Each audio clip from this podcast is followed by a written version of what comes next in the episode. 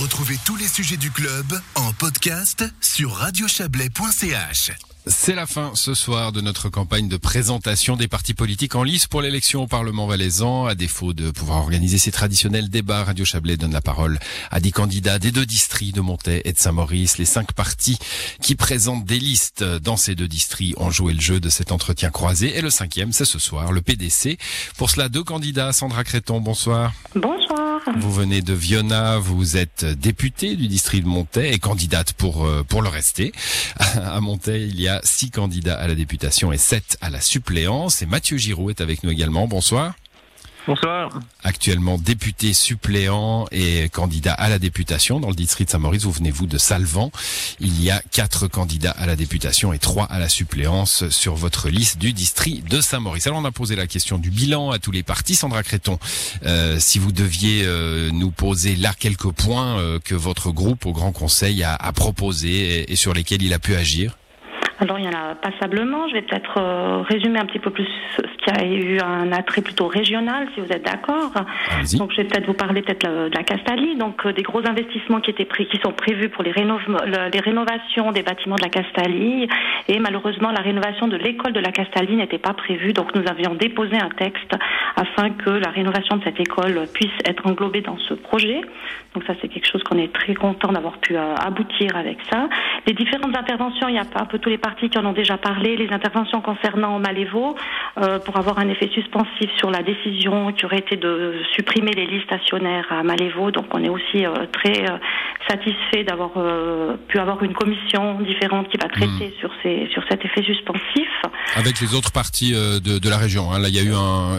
Je, je le souligne parce que c'est assez rare, hein, contrairement au Valais qui sait très bien jouer groupé dans le Chablais. Là, il y a eu une belle, une belle mo- mobilisation hein, des députés Oui. de tous bords.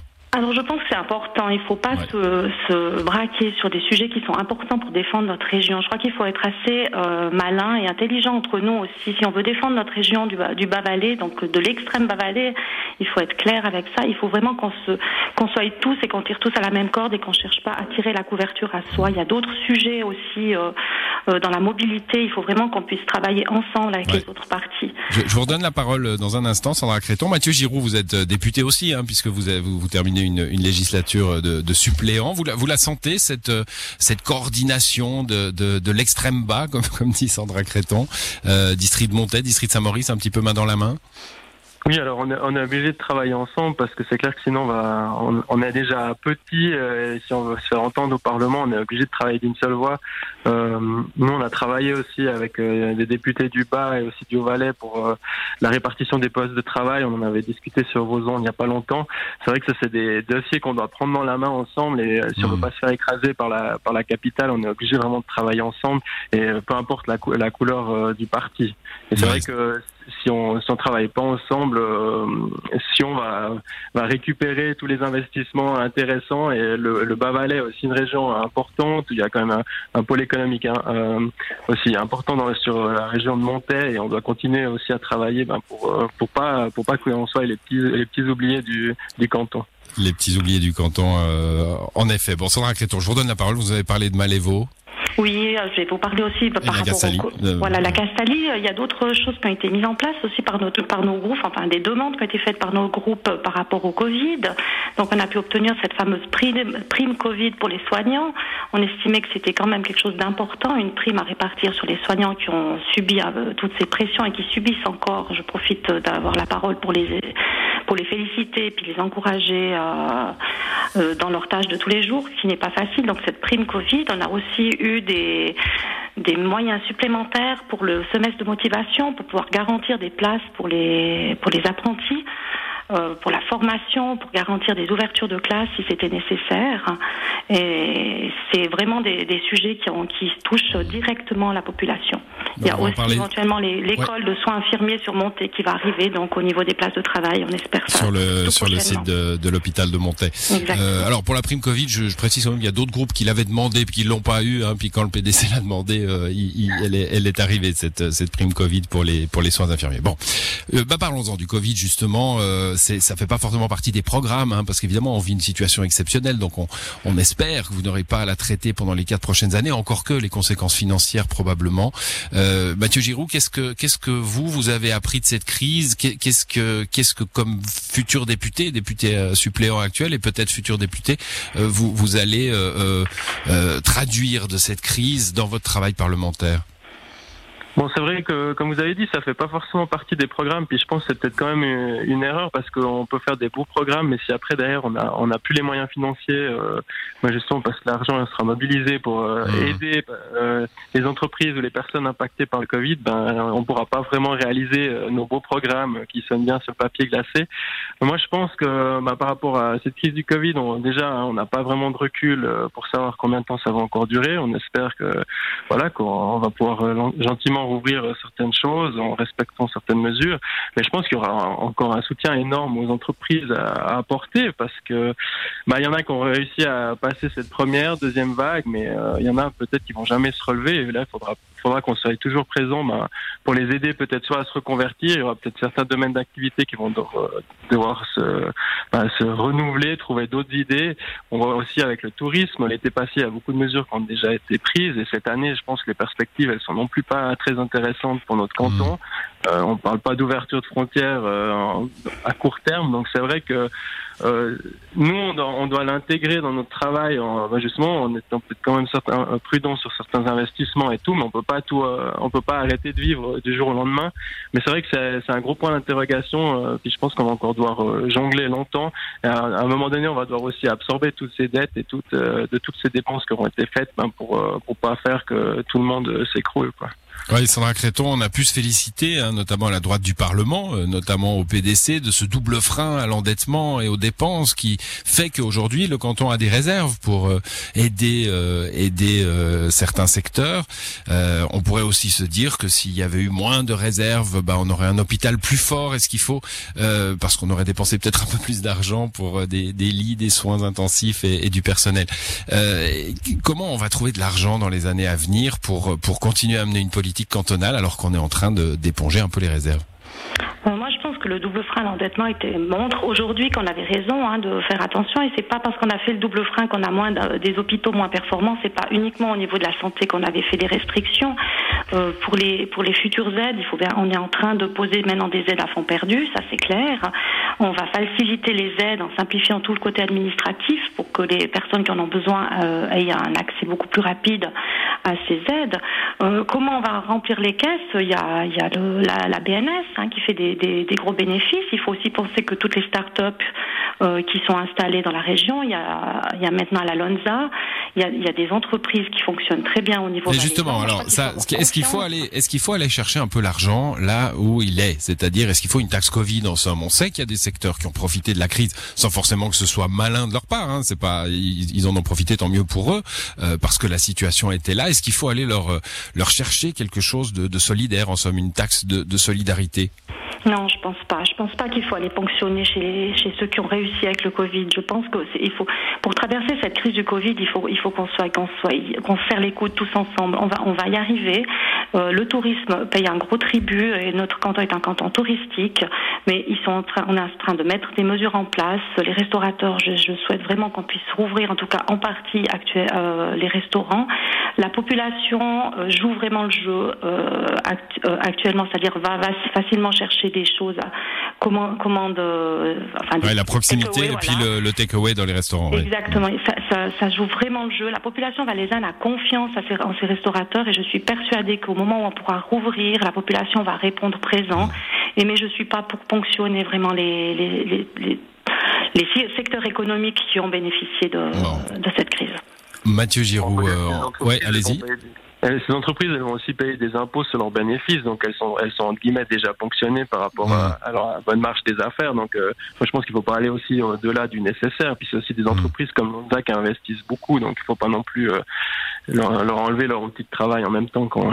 Ouais, Mathieu Giroud, vous, vous, vous insistez, on a bien compris, je crois, hein, ce que vous vouliez dire là. Euh, vous insistiez tout à l'heure, je crois, vous, vous évoquiez cette affaire des, des postes de travail de l'État hein, et, et, donc d'une certaine décentralisation. Vous, vous y revenez dans votre programme, hein, même à titre personnel, parce que vous vous inquiétez euh, de, de l'exode rural des vallées latérales. Vous venez de Salvan, euh, donc forcément c'est un, un, problème qui vous euh, qui vous préoccupe. Alors il y a la mobilité bien sûr, mais il y a aussi une certaine décentralisation de l'État qui pourrait aider.